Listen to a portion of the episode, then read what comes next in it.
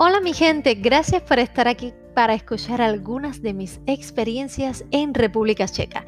El capítulo de hoy será sobre las diferencias entre el idioma checo y la lengua española.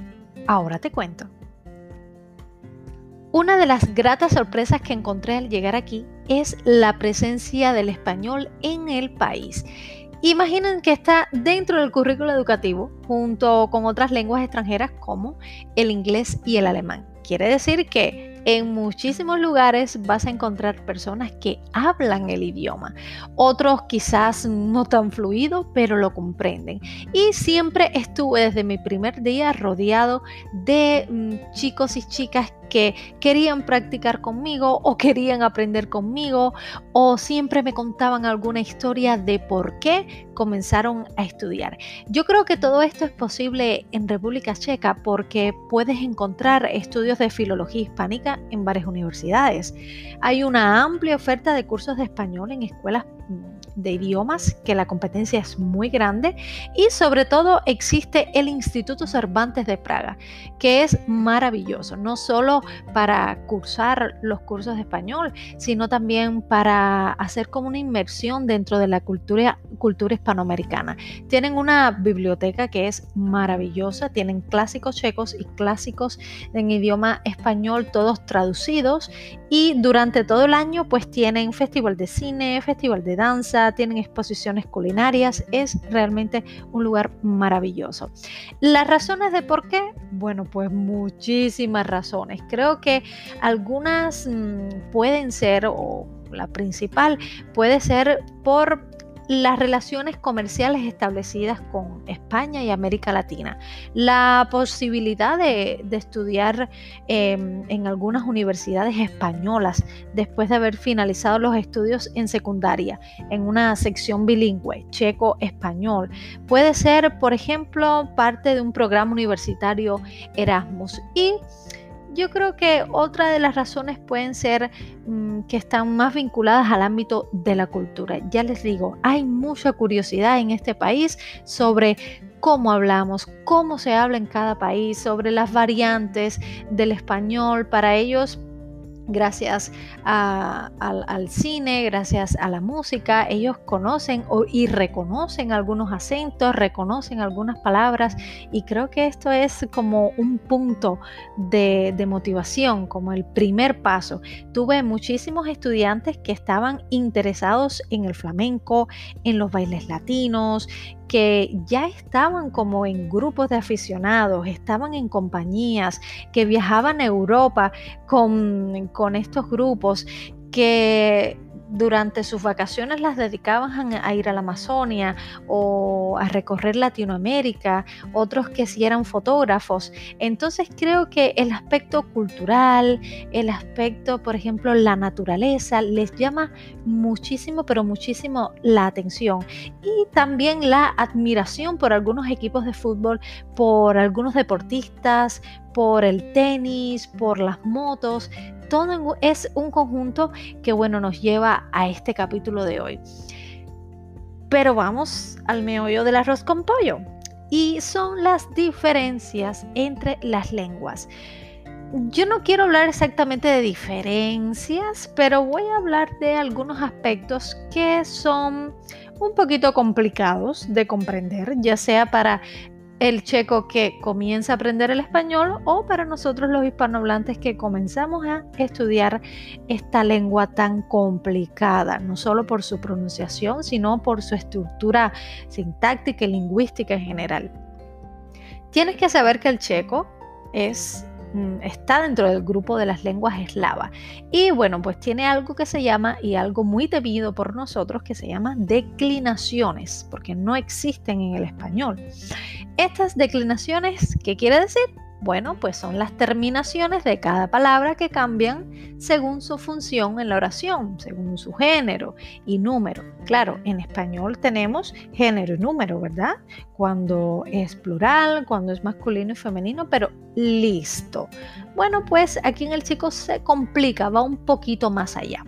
Otra cosa que también podemos encontrar y me he dado cuenta que es difícil de introducir a los estudiantes son las diferencias con los tiempos verbales.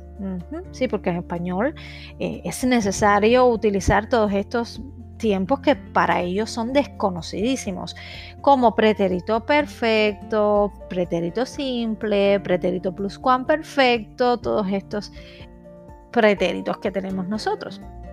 Bueno, pues el checo resuelve estas cuestiones gracias a la categoría aspectual, específicas, bueno, de todos los verbos eslavos. Otra cosa que para mí fue sorpresa. Y pueden creer que hay estudiantes que llegan a mi lección y me dicen que lo evite. Y estoy hablando de el subjuntivo. Sí, es este que nosotros utilizamos para decir, ay, si yo tuviera tiempo iría al cine. Mm. Ay, si me lo hubieras dicho ayer, lo hubiera traído hoy. ¿Verdad? Pues porque a nosotros nos encanta esto de estar suponiendo, de estar adelantándonos y etcétera, etcétera.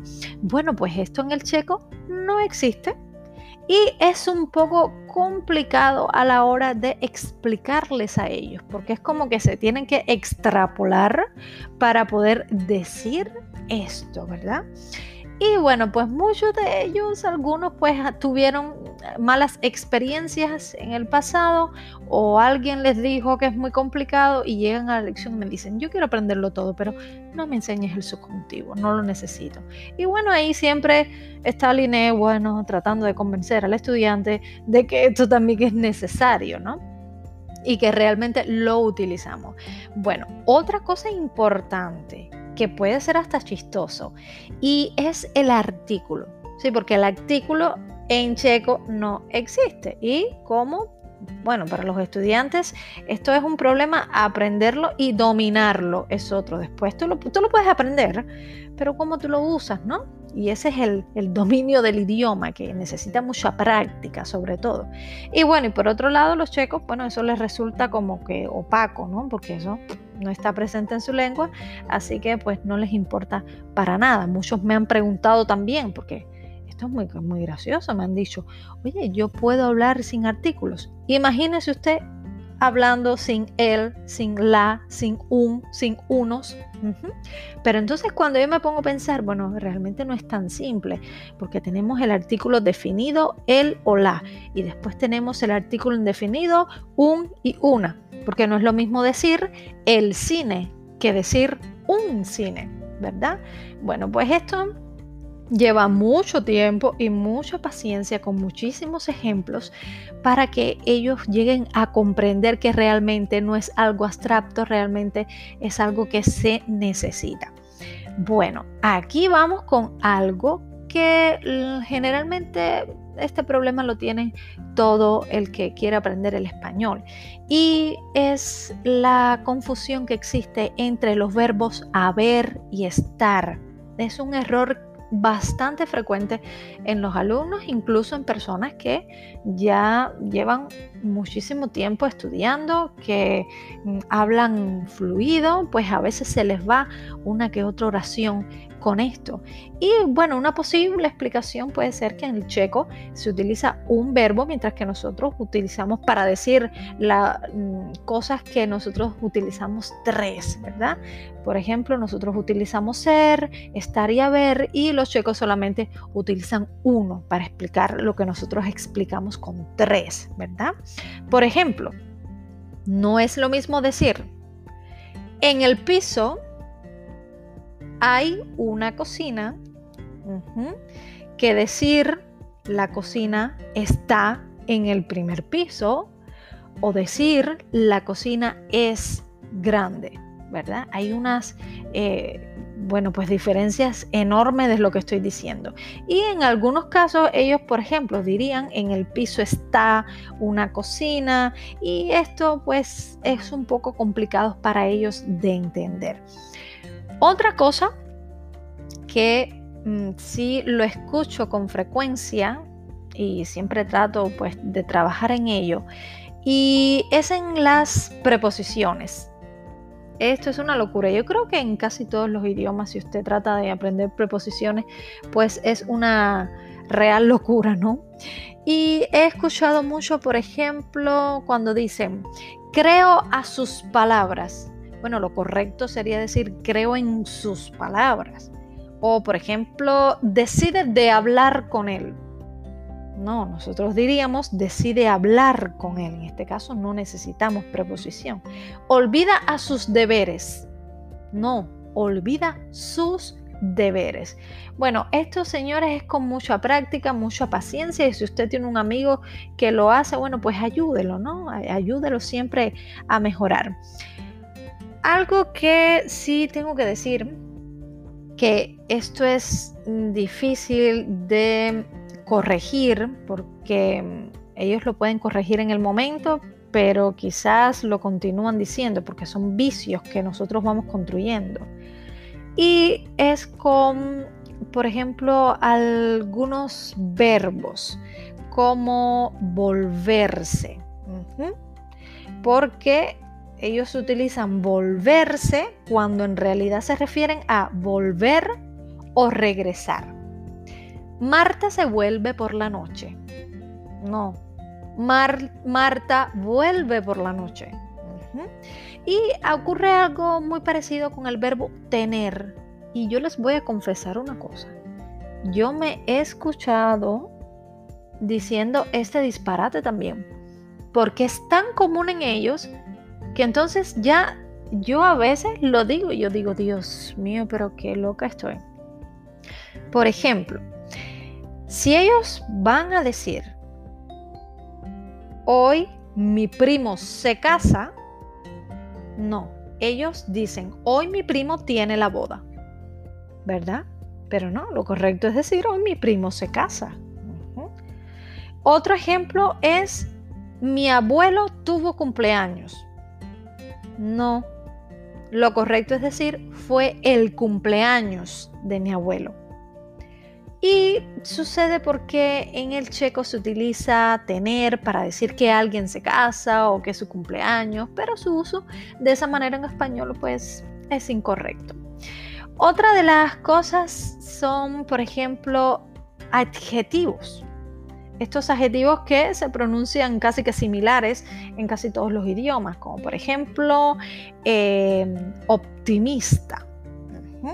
Ellos dicen optimístico. ¿Por qué? Ah, bueno, porque en checo es optimistiski. No, optimistiski. Bueno, no sé. ¿Ya ve usted? Yo tampoco sé. Y también dicen teorético, que en checo sería como teori teoretiski. Sí, lo dije bien.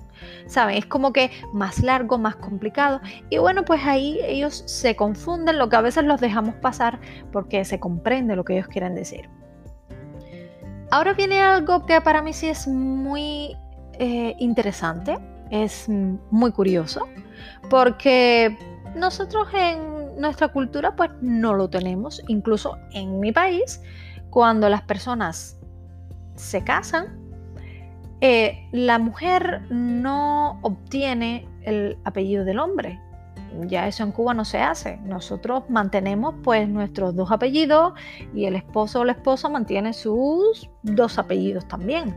Y bueno, nuestros hijos pues comparten los apellidos, pero no es algo como que la familia Rodríguez, la familia Pérez, la familia González. Pero bueno, aquí en este país el apellido es la seña de identidad más importante. Yo creo que puede que más que el nombre. En ocasiones, ¿no? es algo totalmente diferente a lo que hacemos en español. También muchos alumnos suelen firmar sus exámenes o trabajos solamente con el apellido porque, bueno, así se hace aquí. Y mm, también cuando pasan la lista, mm, se nombra por el apellido. Es como que el nombre queda eh, es algo secundario. Y bueno, para mí, cuando estoy en el aula, es mucho más fácil decir los nombres que el apellido. Pero ¿qué pasa? Que es muy común que en, la, en el aula, pues tengas cinco estudiantes que comparten los nombres. Puedes tener dos Cristinas, dos Jan, puedes tener dos Yana. Entonces te obliga un poco a pronunciar el apellido, cosa que a mí me trae de cabeza porque yo normalmente tengo mala memoria para recordar los nombres, nombres de lugares, imagínense en otro idioma y en específico en este idioma. Y ahora les voy a explicar qué pasa con los apellidos. En el caso de las, de las mujeres, su apellido se forma a partir del paterno. o, o del marido. Sí, porque cuando se casan ya ellas pierden su apellido paterno. Y se añade el sufijo ova. Por ejemplo, si un padre tiene como apellido Benesh, su mujer y su hija llevarán como apellido Beneshova. Mm, hay, otros casos que es el sufijo eh, será a. Por ejemplo, si el apellido es Novotny, su versión femenina será Novotna.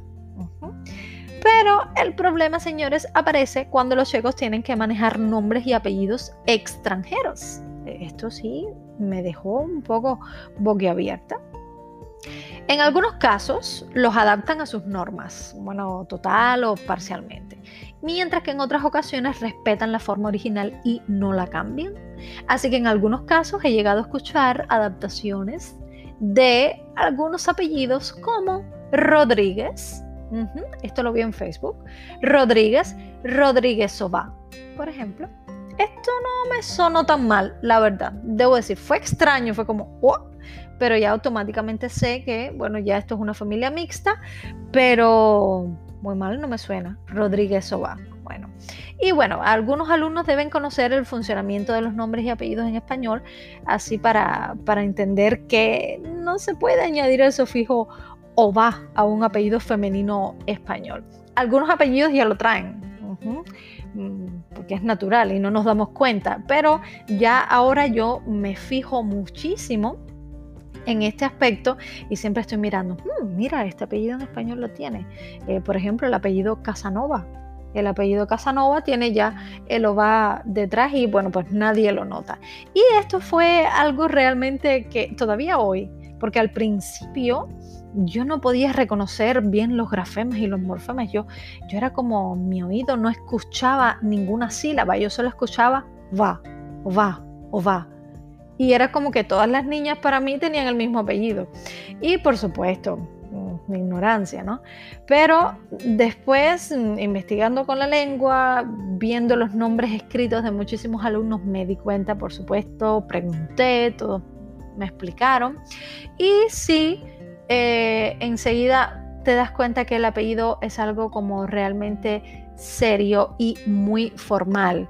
Aquí mm, mm, todavía se le dice al maestro o al profesor, señora Rodríguez Ová, señora, señora señora profesora Beneshová, señora profesora, sabes, todavía es demasiado mm, como formal, como que hay una barrera bastante grande y eso lo provoca el idioma. Saben que nosotros en español somos más informales, como que todo el mundo es nuestra familia, nuestro vecino y vamos a tutear a todos. Y eso es algo que también ellos mm, les cuesta un poco de trabajo comprender, porque en español ustedes saben que nos encanta decir mi vida, mi amor, mi corazón, mi chiquitica, mi querida, mi cariño y eso para ellos es como mi cielo. Y eso para ellos es como, pero, pero como, como un extraño me va a decir mi cielo, mi amor, mi niña, mi cariño, mi vida.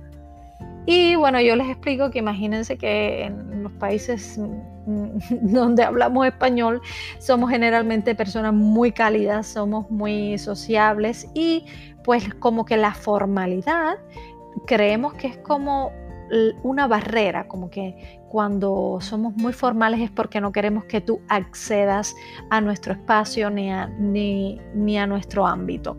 Bueno chicos, eso es todo lo que yo traigo por hoy. Estoy segurísima que me faltó muchísimo más información, seguro tú tienes otras experiencias, pero bueno, yo hablo desde lo que he vivido y lo que me parece interesante. Nos escuchamos Sí, nos escuchamos en el próximo capítulo que traigo muchísimo más. Recuerda que cada semana estoy por aquí por YouTube, estoy por Spotify, así que te espero sin falta. Chao.